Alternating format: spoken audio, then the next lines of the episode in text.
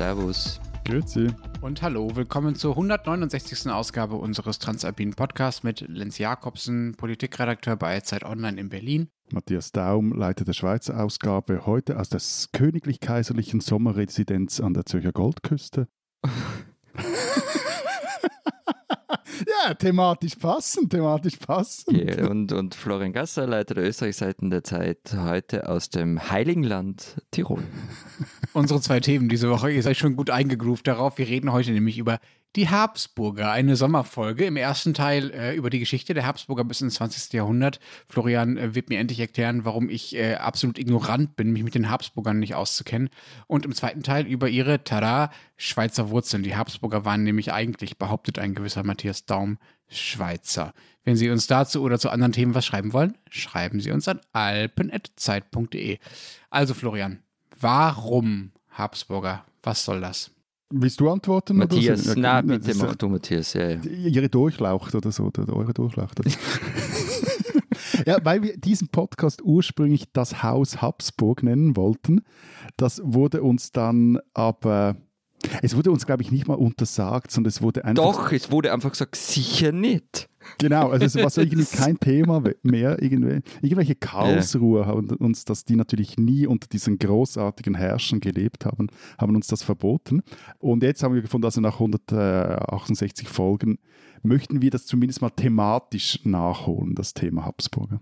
Ich würde ja gerne an dieser Stelle behaupten, dass ich genug Autorität über euch hätte, dass ich derjenige war, der euch das verboten hat.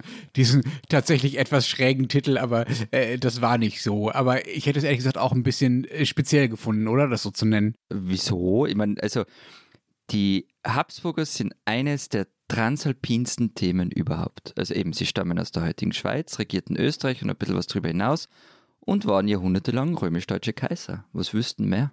Naja, ich will gar nicht mehr, aber ehrlich gesagt, wenn ich an die Habsburger denke, dann fällt mir eigentlich erstmal nur Sissi ein. Aber auch sie, Transalpin, eigentlich aus Bayern, dann Frau von Kaiser Franz Josef, gestorben in der Schweiz. Ja, ja, okay. Du meinst die historische Sissi. Ich meine natürlich äh, ähm, die äh, Sissi-Filme mit Romy Schneider und Karl-Heinz Böhm und so. Sissi! Franz!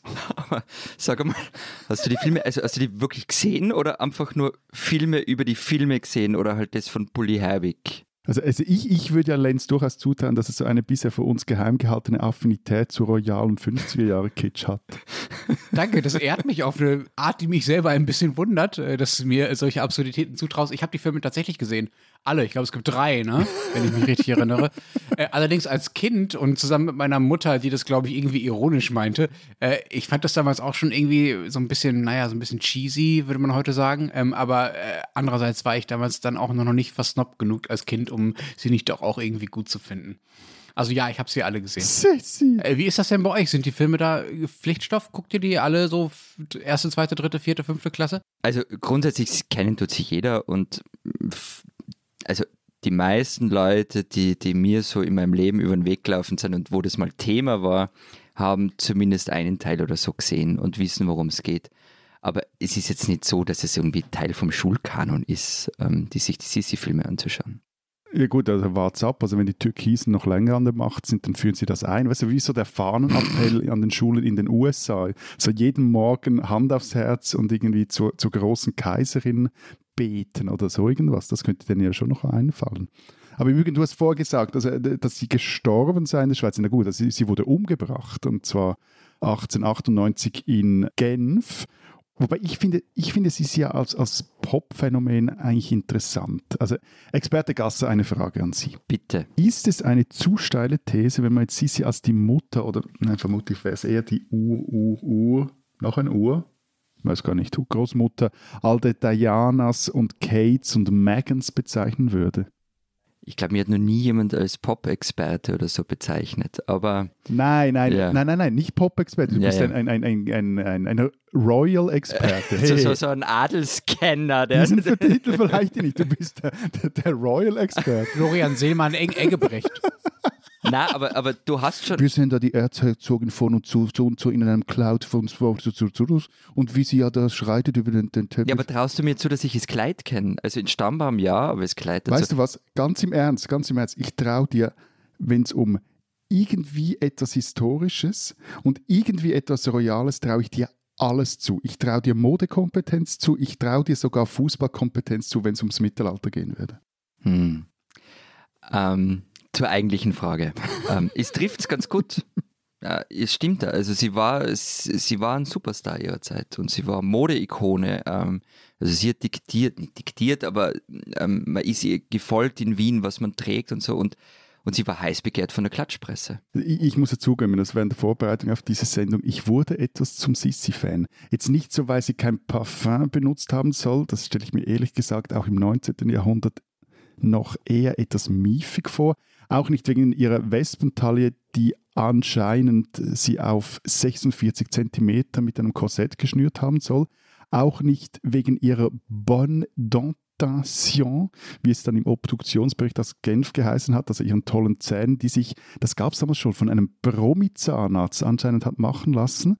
Und dass sie sich, um, um die Jugend ihres Gesichts zu halten, über Nacht anscheinend gepresstes Rindfleisch auf ihr Gesicht gelegt haben soll, das finde ich doch auch eher sehr speziell. Jetzt hast du alles aufzählt, was die an ihr nicht fasziniert. Hast du jetzt einen Punkt eigentlich auf, den du irgendwie raus willst. Ja, rat mal. Ja. Also zum einen finde ich dieses Veilchenglasse, das anscheinend zu ihrer Diät gehört haben soll, das hätte ich jetzt erstens gern und zweitens finde ich das doch, das zeugt von einem gewissen Stil, doch, finde ich gutem Geschmack so.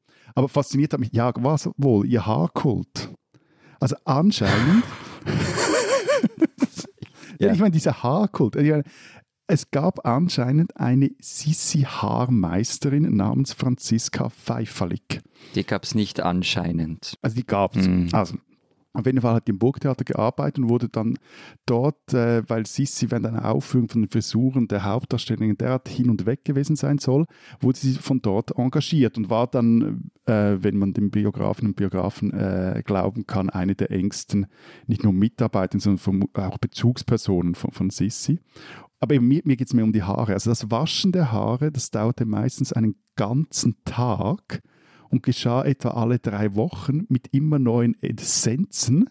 Und anscheinend sei da Cognac und Ei bevorzugt worden. So ungefähr stelle ich das mal bei dir aber auch vor, Matthias. Ich wollte gerade sagen, darf ich dir mal die Haare waschen einen ganzen Tag lang? Also, wir könnten ich ja hätte lieber eine Haarwaschmeisterin. Das wird mir jetzt ein bisschen zu intim. Also erzähl doch mal weiter. Und anscheinend konnte Elisabeth, das ist sie sehr ärgerlich werden, wenn ihr die Friseurin einen Kamm mit ausgefallenen Haaren gezeigt hat. Deshalb ließ sich die Meisterfriseurin auf der Innenseite ihrer Schürze ein Klebeband anbringen, um die ausgefallenen Haare dort zu verstecken. Es ist großartig. Also, Sisis Haarkult, ich, ich, äh, ich bin hin und weg. Also, wir wollen eigentlich über die Geschichte eines ganzen Jahrtausends reden, so plus minus. Und wie viel haben wir jetzt? Zehn Minuten über Sissi geredet. Also Und fünf Minuten über die, die Frisuren. ja.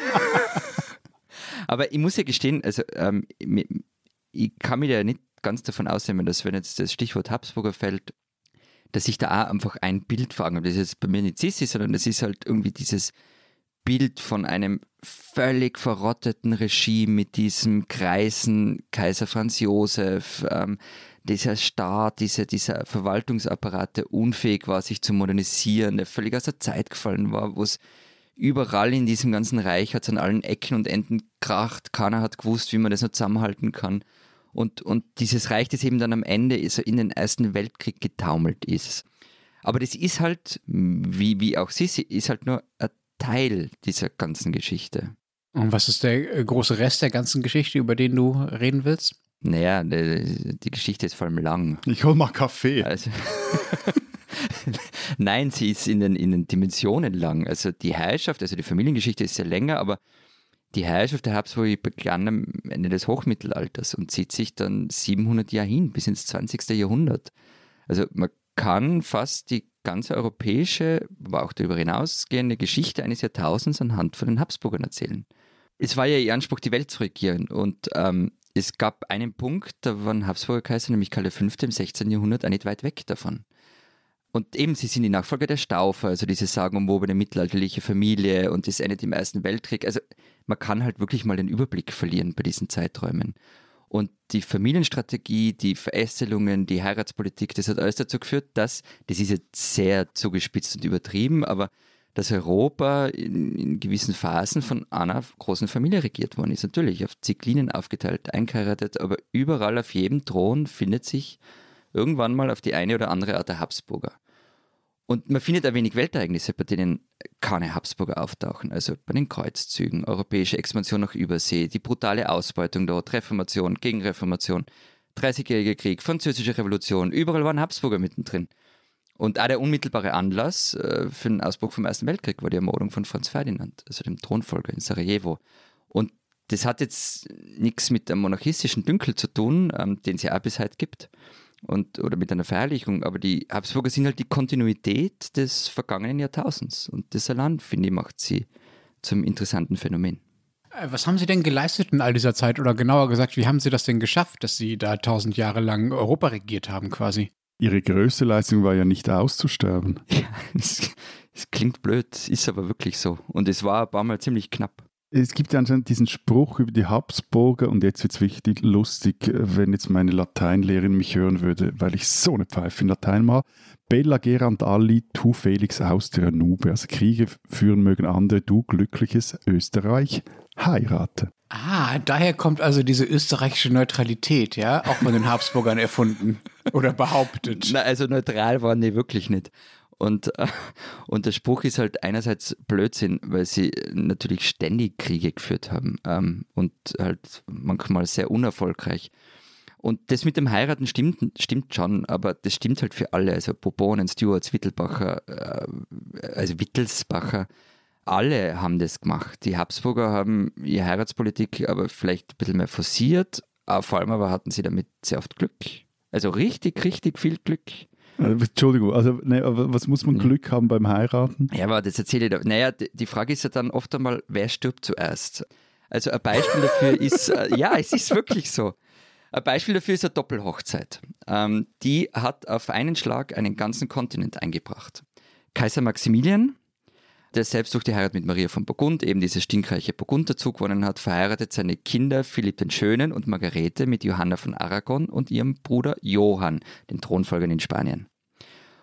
Und jetzt kommt halt der Zufall ins Spiel. Johann stirbt kurz nach der Heirat. Es gibt keinen männlichen Thronfolger mehr in Spanien. Und wer kriegt's? Die Habsburger.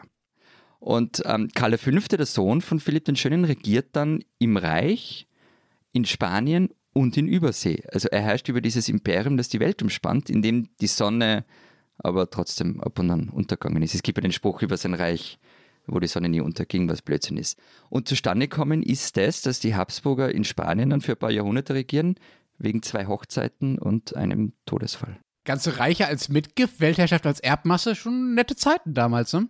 Ja, ja, nett, ich weiß auch nicht so recht, eh, weiß nicht.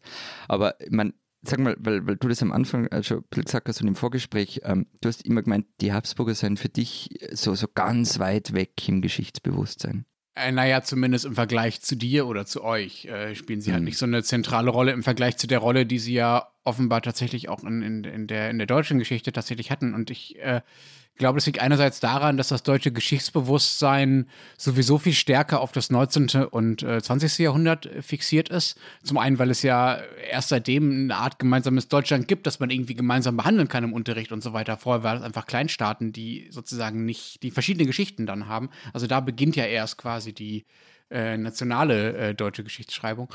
Und zum anderen, weil einfach im 19. und 20. Jahrhundert ein paar, naja, ich sag's mal neutral, ziemlich äh, spektakuläre äh, Dinge geschehen sind in und durch Deutschland, die äh, das Selbstverständnis des Landes halt schon sehr stark geprägt haben. Und daneben ist ehrlich gesagt einfach nicht sehr viel Platz für andere äh, Stränge oder Geschichtsschreibungen. Ähm, das überlagert schon ziemlich viel. Und der zweite Grund ist einfach, dass es ja durchaus auch andere deutsche Herrscherfamilien gab, äh, die hier nicht so ganz unwichtig waren. Die Hohenzollern äh, beispielsweise als sicherlich bekannteste, dann zumindest in der jüngeren Vergangenheit. Und die für uns im direkteren Sinne prägend waren als die Habsburger. Das waren, die natürlich auch hier mal geherrscht haben, schon klar. Und deshalb kommen die Habsburger hier immer nur so ein bisschen am Rande vor, zumindest in meiner Wahrnehmung. Es kann aber allerdings sein, dass es zum Beispiel in Bayern anders ist, ja, äh, weil da die Verbindung ja noch ein bisschen unmittelbarer ist, äh, als es das äh, hier in meiner, in meinem norddeutschen Leben bisher so war. Wie ist das denn bei euch? Was ist denn bei euch konkret von den Habsburgern geblieben? Du hast jetzt erzählt, äh, wie viel Macht die hatten und wie prägend sie waren, aber woran merkt man das denn heute noch in Österreich? Naja, sie sind einerseits halt, halt baulich total präsent. Also du kannst ja nicht durch Wien gehen, ohne dass du auf irgendwas stößt aus der Zeit. Also Ringstraße, Hofburg, Statuen im ganzen Land.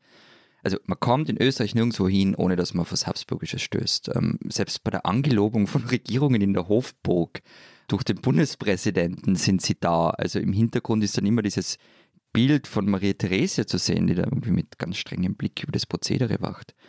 Es gab auch immer in, in der Kultur Art Habsburger Mythos, also in den Romanen von Josef Roth zum Beispiel. Das fehlt ja in, in Deutschland völlig. Also zumindest wüsste ich nicht, dass es in der deutschen Literatur einen Hohenzoller-Mythos gibt. Und natürlich ist es auch verklärt. Ähm, also die, die dunklen Seiten der Habsburger werden weggeblendet, ihr fanatischer Katholizismus, der Antisemitismus, die teilweise brutalen Kriege. Und natürlich erinnert man sich halt auch gerne an sie, weil man, also das ist ja nach 45 auch forciert worden, damit man diese, diese 30er, 40er Jahre ähm, ein bisschen wegdrücken kann, weil da war man ja nicht so beteiligt, da war man ja nur Opfer in Österreich, im eigenen Selbstverständlich und deshalb hat man sich erinnert, was war davor, die schöne Donaumonarchie und so weiter. Und man erinnert sich halt auch an eine Zeit, äh, in der Österreich groß und mächtig war, weltreich. Und vor allem mächtiger als, als Preußen und damit mit Deutschland. Das ist dir besonders wichtig, ne? Selbstverständlich. Ich suche schon die ganze Zeit bei ihm im bei Florin im Hintergrund irgendein Maria Theresia Bild oder so, aber ich, ich finde da nichts. Na.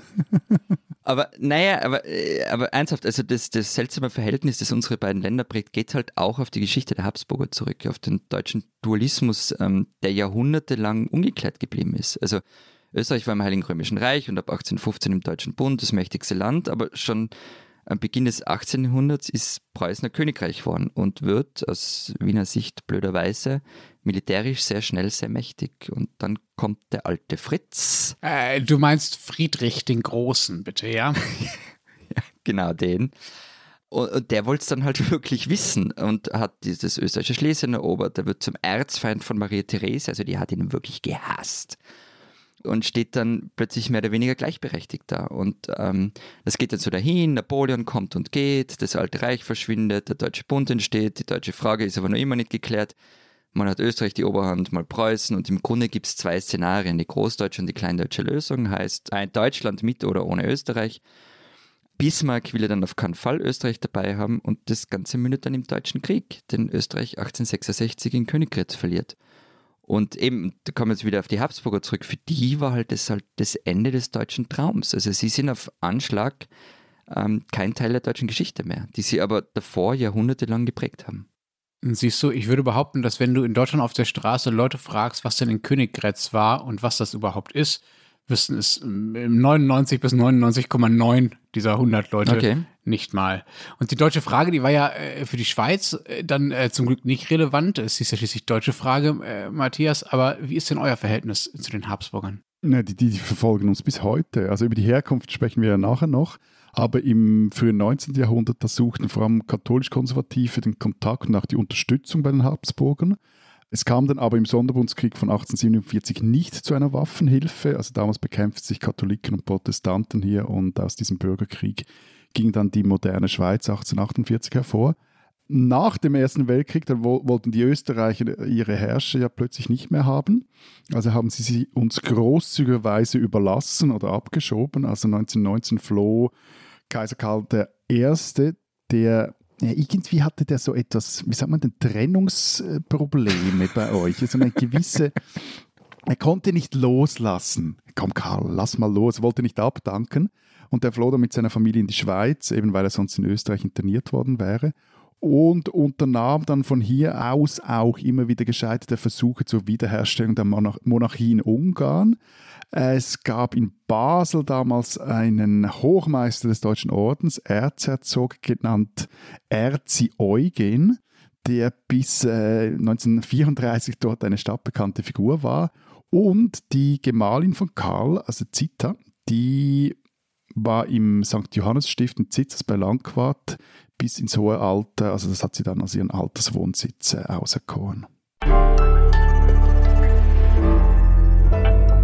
Diese Österreicherin sollten Sie kennen. Anna Kiesenhofer ist Mathematikerin, hat in Wien, Barcelona und Cambridge studiert und arbeitet mittlerweile an der Eidgenössischen Technischen Hochschule Lausanne in der Schweiz. Ihr Spezialgebiet Differentialgleichungen, partielle Differentialgleichungen, also Gleichungen, bei denen keine Zahl herauskommt, sondern eine Funktion mit mehreren Variablen. Die 30-jährige Niederösterreicherin aus Niederkreuzstetten war auch einmal kurz Profiradsportlerin. Den Vertrag löste sie aber 2017 auf, um sich der Mathematik zu widmen. Ich habe gemerkt, dass der Profisport für mich ein zu großer körperlicher und psychischer Stress ist und ich lieber nur Hobbysport mache, sagte sie. Bei den Olympischen Spielen in Tokio trat die Hobbysportlerin beim Straßenrennen an mit dem Team Kokina Graz. Kurz nach dem Start riss sie aus. Die Favoritinnen beachteten sie trotzdem nicht weiter. Niemand hatte die Außenseiterin auf dem Zettel. Ihr Vorsprung wuchs. Er wuchs so sehr, dass die anderen vergaßen, dass vor ihr noch eine Fahrerin ist. Die letzten 41 Kilometer vor Kiesenhofer, die Training und Ernährung selbst plant, alleine. Als die Favoritin Annemiek van Vleuten die Ziellinie überquerte, jubelte sie über ihren Sieg. Da war Kiesenhofer aber bereits im Ziel und die Niederländerin erfuhr kurz darauf, dass sie nicht Gold, sondern Silber erradelt hatte. Wir haben sie vergessen, sagte später die Schweizerin Marlen Reusser. Dr. Anna Kiesenhofer hat mit ihrem Erfolg österreichische Sportgeschichte geschrieben. Es ist die erste olympische Goldmedaille für Österreich seit 2004, die erste olympische Goldmedaille im Sommer für Österreich seit 2004 und erstes Rad-Olympiagold seit 1896 in Athen. Anna Kiesenhofer, eine Österreicherin, die man kennen muss.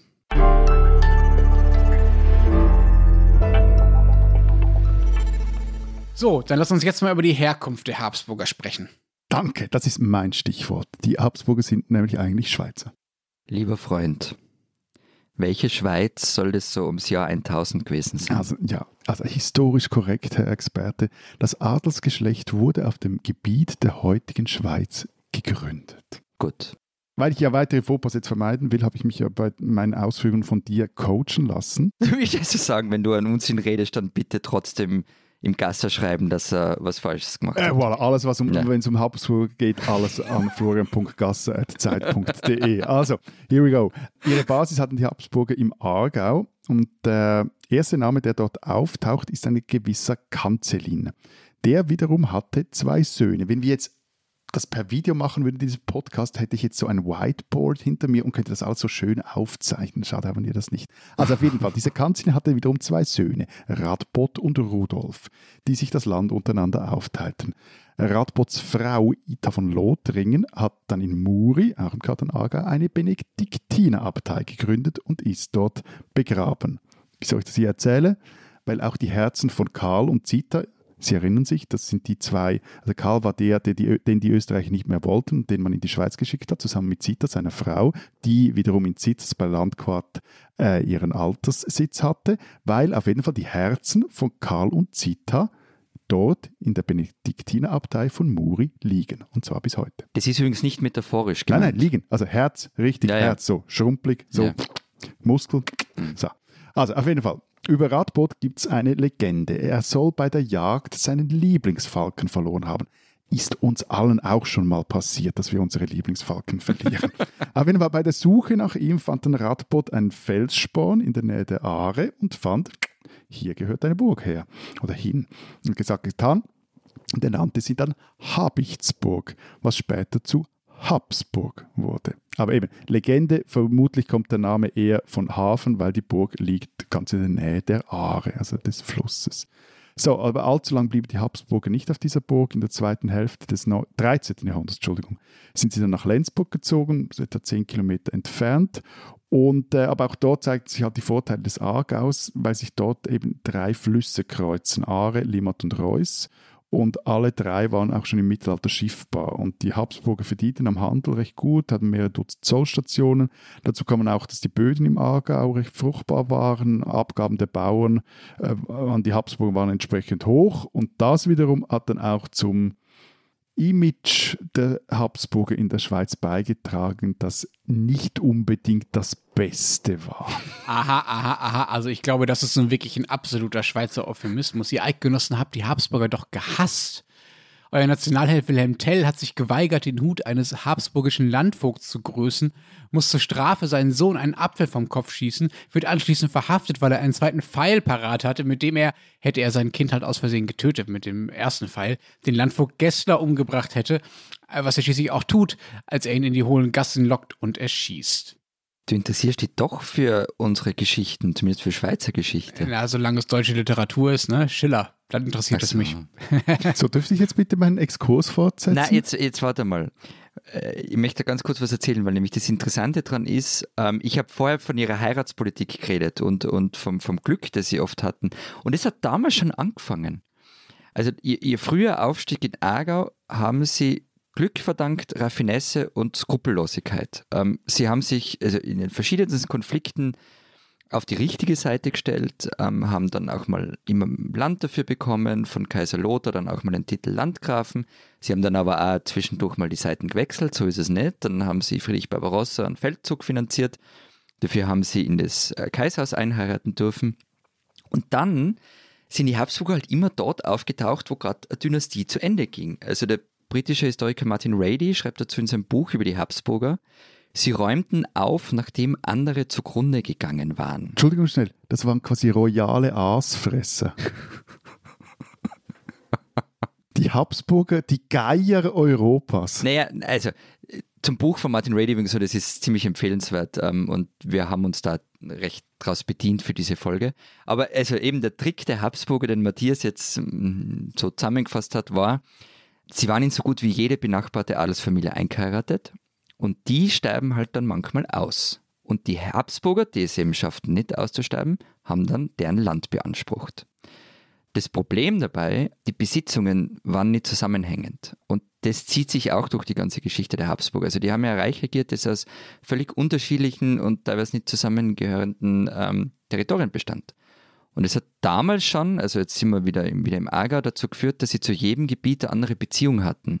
Sie regierten nie einheitlich über ihren Herrschaftsraum, bis zuletzt. Ähm, und was diese Regionen verband, war immer die Beziehung zu den Habsburgern. Sonst haben sie eigentlich nichts gemeinsam gehabt oder kaum was. Aber, aber jetzt müssen wir trotzdem noch mal zurück ins Mittelalter gehen. Also, weil das Bitte. ganz große Glück war ja das Ende der Staufer und das Interregnum, also kaiserlose Zeit 1250 bis 1273. Wer profitiert davon? Geier Rudolf von Habsburg. Habgieriger Mann, der sich einen Namen als Plünderer gemacht hat von, von Kirchen, hat Nonnenklöster geschändet. Der Witwe des letzten Grafen von Kiburg im Kanton Zürich hatte die Mitgift geraubt und er war auch in der Selbstbeschreibung ein Zitat unersättlicher Krieger. Belagerte Basel, zündet deren Vorstadt an, brennt Dörfer nieder, zerstört Burgen, zieht Mordet und Brandschatz durch die Gegend. Also ein, ein, ein Talib aus Österreich. Na, na, na, aus dem Aargau. Stimmt. Ja. Und während, noch aus dem Aargau. Noch, noch, aus dem Aargau. Aargau, ja. Und, und während er da gerade so, so dieses Basel terrorisiert hat, ist er allerdings ähm, zum König gewählt worden. Also man wird ja zuerst König und Kaiser wird man erst nach der Krönung durch den Papst. Und die Idee war, also es ist eben dieses Interregnum, Staufer sind weg, ganz viele wollen eigentlich Kaiser werden, man kann sich auf keinen einigen. Und dann hat man sich gedacht, ähm, nehmen wir doch diesen Habsburger. Der ist erstens schon Mitte 50 und ähm, man hat sich gedacht, der ist eh nicht so mächtig und der macht es ja sicher nicht mehr lang. Blöd war halt, dass er nur fast 20 Jahre gelebt hat. Und äh, eine seiner ersten Missionen als Kaiser ist halt dann gegen den anderen, der den Thron auch gern gehabt hätte, in den Krieg zu ziehen, nämlich äh, gegen Ottokar von Böhmen. Ähm, und der wiederum hat gerade erst das Herzogtum Österreich besetzt. Da war nämlich mit den Babenbergern wieder mal eine Dynastie ausgestorben. Der Konflikt zieht sich dann dahin, furchtbar kompliziert. Als Long Story Short, Rudolf gewinnt. Ottokar wird am Schlachtfeld übelst massakriert und die Habsburger beherrschen von da an Österreich. Und zwar durchgehend bis 1918.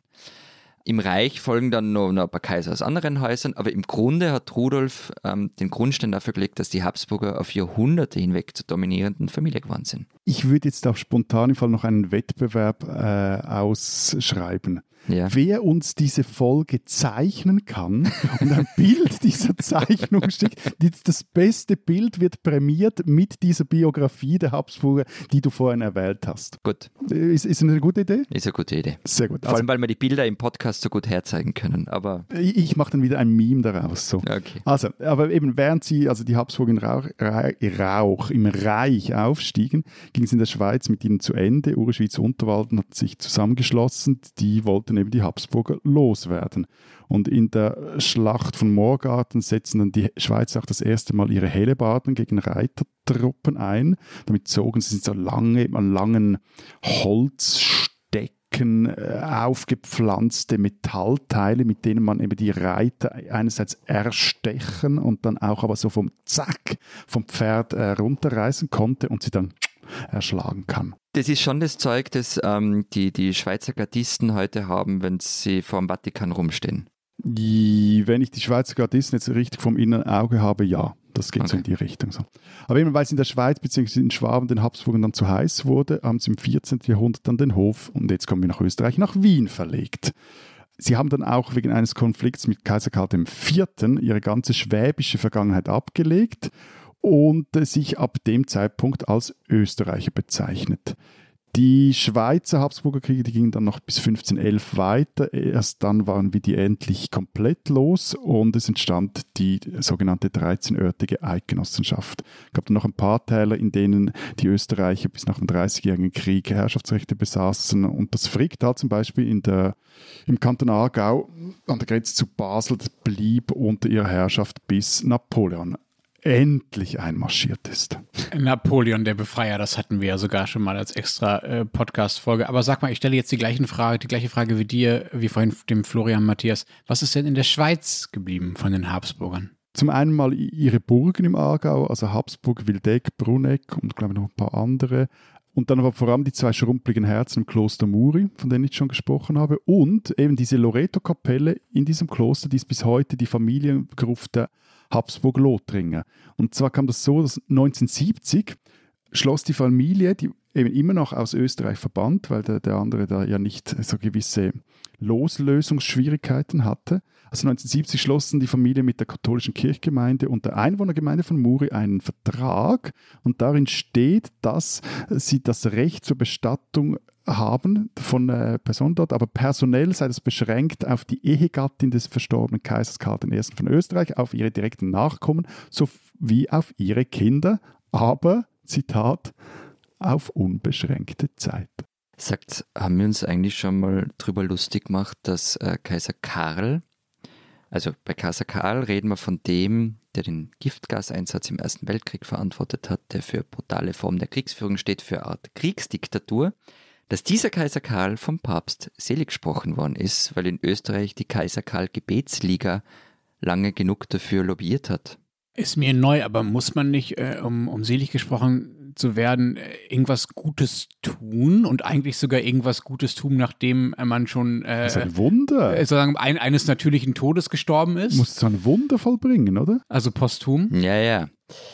Die Gebetsliga hat lange gesucht ähm, und dann hat man was gefunden, nämlich Entschuldigung, schnell. Nein, noch etwas. Was Ja. ist eine Gebetsliga? Ein Zusammenschluss von Menschen, ähm, in dem Fall, glaube ich, unter anderem angeführt vom damaligen Bischof von St. Pölten, Kurt Krenn und anderen, die diese Kaiser Karl Gebetsliga gegründet haben und die gesagt haben, wir beten ihn an und wir wollen, dass der selig wird. Gut, also ich würde jetzt nochmals etwas ausschreiben. Wir sind ja jetzt in der Sommerfolge, können wir auch jetzt länger haben.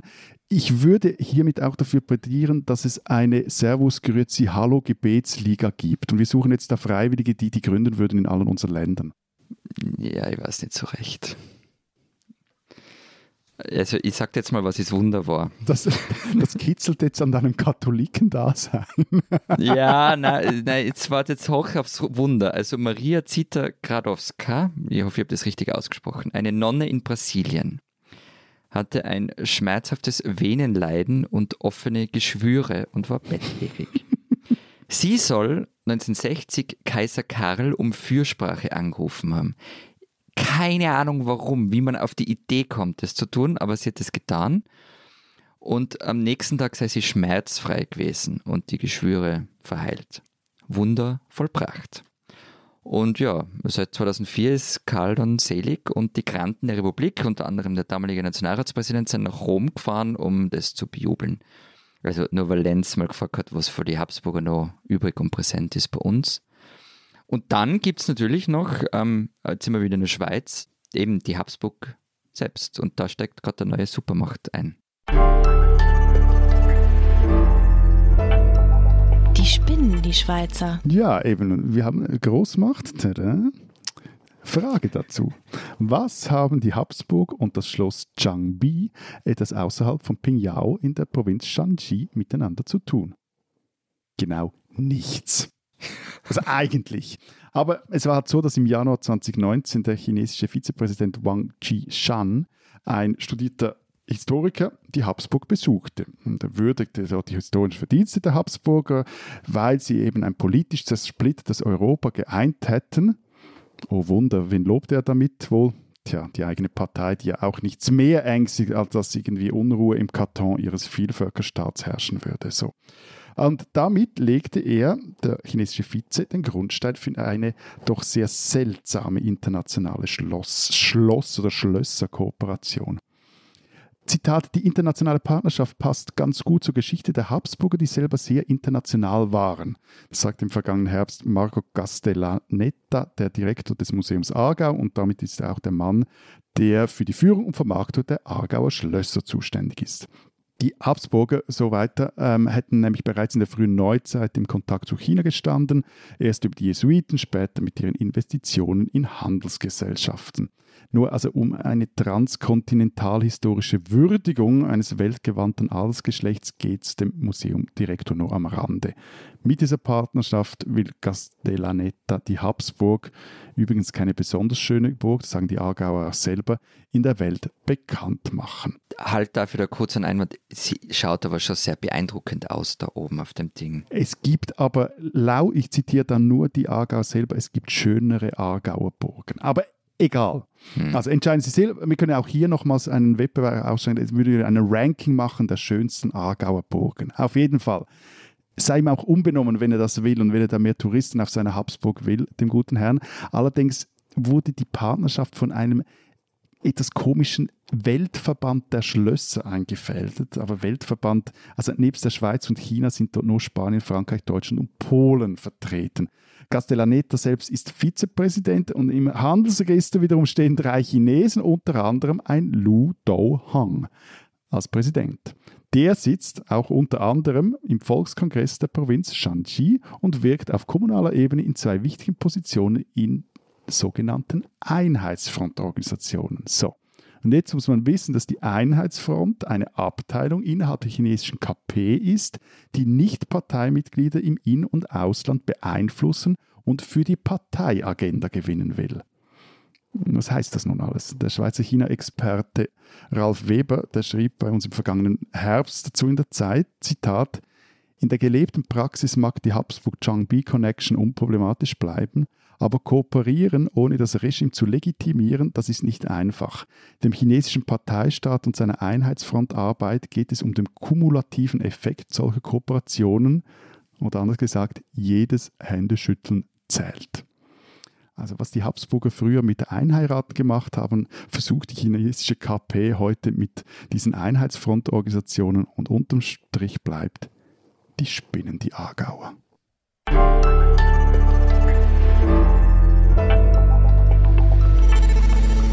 Das war's diese Woche beim Transalpinen Podcast. Wir machen jetzt eine gerade äh, wohlverdiente zweiwöchige Sommerpause, weil wir äh, uns auch ein bisschen erholen müssen von uns selbst, würde ich mal behaupten. Ähm, wenn Sie allerdings bis dahin noch wissen wollen, was in der Schweiz und in Österreich so los ist, lesen Sie die Zeit Schweiz, die Zeit Österreich. Was steht alles drin? Wir haben ein sehr unterhaltsames Streitgespräch zwischen der SP-Nationalrätin Jacqueline Badran und dem Mundart-Musiker Marc Traufer. Und zwar streiten die sich bei uns in unserer Serie über den Stadt-Land-Graben. Bei uns gibt es einerseits eine Geschichte von Simone Brunner, die sich das neue Pflegemodell im Bogenland anschaut. Dort werden nämlich pflegende Familienangehörige nun angestellt mit äh, Pensionsversicherungszeiten und Urlaubsanspruch.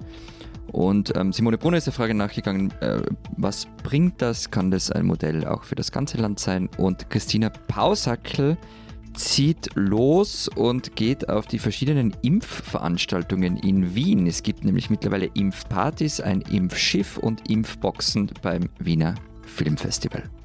Und wenn Sie wissen wollen, was in Deutschland so los ist, lesen Sie den Rest der gedruckten Zeit oder natürlich Zeit online. Wir hören uns also erst in drei Wochen wieder. Überstehen Sie die Zeit äh, gut auch ohne uns. Bis dahin sagen wir.